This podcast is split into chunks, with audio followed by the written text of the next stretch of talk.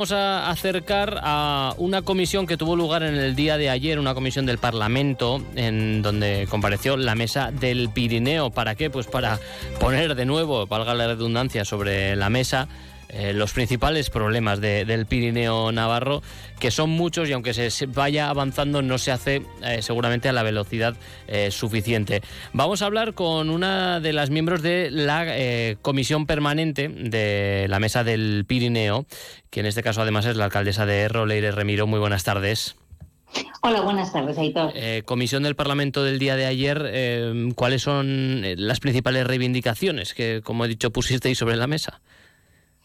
Em, pues la comisión parlamentaria de ayer, eh, aparte que fue aprovechada para, para, plantear reivindicaciones, como tú muy bien dices, eh, realmente era como el inicio de, del curso, vamos a llamar, de esta nueva legislatura. Eh, la Mesa del Pirineo em, forma parte desde la legislatura anterior, ya, sabe, ya sabéis que tenemos eh, empezamos aquí a echar en, a montar, a echar a andar un modelo de cogobernanza eh, colaborando con el Parlamento y el Gobierno de Navarra.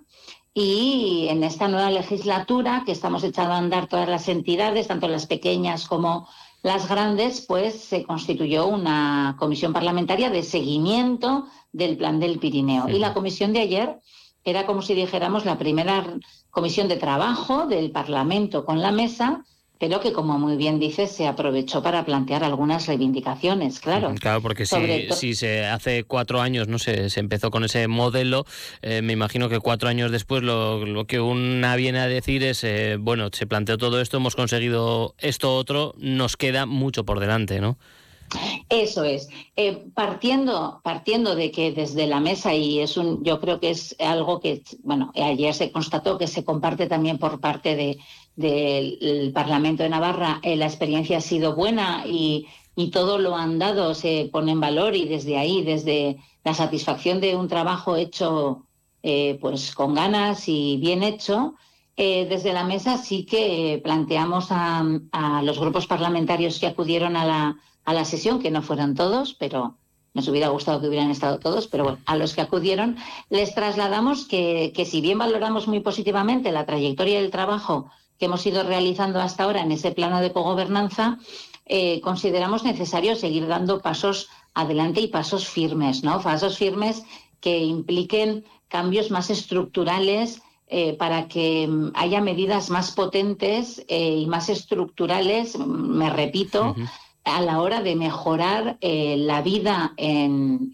los pueblos y valles del Pirineo, la funcionalidad de las entidades locales y la posibilidad de que eh, vivir y trabajar en el Pirineo eh, esté en un plano de igualdad de oportunidades, de equidad, decíamos, ¿no? Ayer en la, en la, no, hablar de igualdad, sino de, equidad. ¿no? Esos pasos concretos, ya, que me, me, habla de pasos, ¿cuáles son? Pues eh, planteamos, por un lado, que em, necesitamos que el Parlamento impulse el desarrollo de la ley de mapa local, porque somos una zona de Navarra en la que tenemos un mapa administrativo muy complejo, con muchos tipos de entidades locales distintas, desde los concejos, pasando por ayuntamientos, por ayuntamientos compuestos, juntas, etcétera, y, eso a veces hace difícil el llevar iniciativas adelante por por, pues, por las exigencias, por los ratios, porque hay convocatorias a las que te puedes presentar dependiendo del número de habitantes, otras que no. Entonces, eh, desde ese punto de vista planteamos que era que apostábamos por porque el Parlamento trabajara en ese sentido del desarrollo de, esta ley de mapa local y también eh, que se aborde la ley de despoblación, que en el acuerdo programático del Gobierno eh, viene plasmado que en el primer año de legislatura se comprometieron a presentar al Parlamento eh, una ley de despoblación que luego tendrá que tener sus trámites, evidentemente parlamentarios, con los votos a favor, en contra, las enmiendas, lo que sea, pero consideramos que es un trabajo en el que hay que ponerse, em, no sé si con prisa, pero desde luego sin pausa y con tesón y con mucho trabajo, porque eh, aquello de los cinco minutos del Pirineo, que, que, ya pasó hace unos cuantos años, que fue un poco el germen a raíz del cual eh, se, impulsó la ponencia parlamentaria que, que desarrolló el plan del Pirineo, en aquella primera reivindicación, desde el Pirineo lo que pedíamos era que cada vez que el Parlamento se pusiera a pensar, a desarrollar, a escribir, a diseñar una ley, dedicara cinco minutos a pensar cómo esa norma o esa ley se podía aplicar y iba a influir en la vida de las personas que vivimos en Pirineo. Durante todos estos años, esa perspectiva de ruralidad que hemos exigido se ha ido, mm, vamos a decir, implementando poco a poco, pero es un proceso muy lento y consideramos que una ley de despoblación o de eh, vertebración del territorio ayudará a que esas características diferentes de las zonas despobladas de Navarra, no solo del Pirineo, sino de todas las zonas con una densidad de población muy baja, podamos tener ciertas herramientas como de adecuación para que, como digo, podamos acceder y desarrollar e impulsar eh, tanto proyectos profesionales como proyectos de vida, como políticas de vivienda en igualdad de condiciones que el resto de la población. Em, otra de las eh, bueno de los puntos que tengo aquí apuntados, ¿no? que requieren un, seguimiento eh, desde pues desde las reivindicaciones del Pirineo es el déficit de escuelas. No sé si se llegó a hablar de ello, también de la escasez de vivienda eh, y, qué planes hay a futuro para, para ello, porque claro estamos hablando de las escuelas que los chavales muchas veces tienen que coger coche arriba, coche abajo, bueno sus padres generalmente no para poder cursar bachiller, por ejemplo. Bueno, en el tema de la educación, pues la verdad es que tenemos varios, varios, iba a decir varios melones abiertos. Por un lado, tenemos el tema de que las escuelas eh, de educación obligatoria del Pirineo son eh, escuelas que generan déficits económicos importantes eh, debido a la baja densidad de población que tenemos. Eh, y que eh, necesitan un apoyo económico que año tras año se resuelve con enmiendas nominativas. ¿no? Y la reivindicación es que un problema estructural no se puede resolver con, con una solución puntual.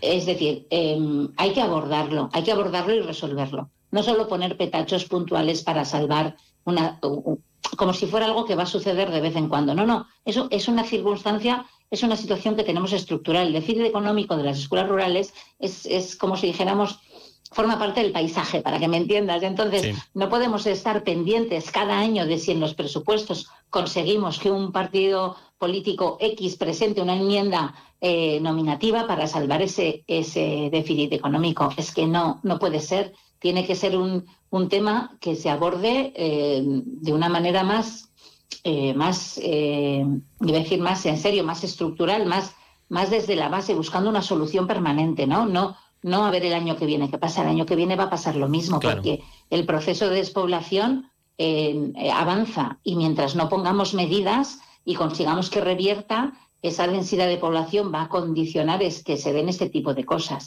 Y luego tenemos todo el tema del, del transporte o del acceso a la enseñanza posobligatoria de nuestros chicos y chicas, que eh, los centros de enseñanza posobligatoria de grados medios, grados eh, y bachilleres están muy lejos de sus domicilios.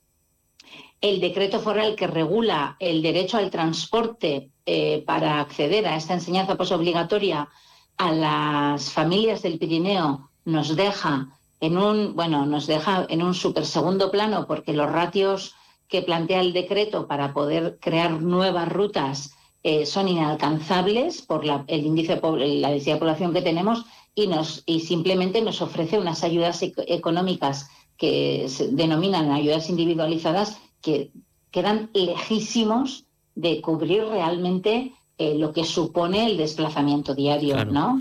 Y sin contar ni el tiempo ni la disponibilidad que estas familias tienen que disponer de tiempo para esos traslados, que no solo cuestión claro, de dinero. Que hablamos de conciliación, eso, eso va incluso más allá de la conciliación, ¿no? Pues eh, eh, como puede ver el oyente, son muchas las cuestiones que están, los melones, eh, como dice bien Leire Remiro, abiertos sobre la mesa y sobre los cuales hay que resolver las escuelas, la vivienda, también la, cuestión del, del, emprendimiento, la ley de despoblación, la reforma del mapa local, local, en fin.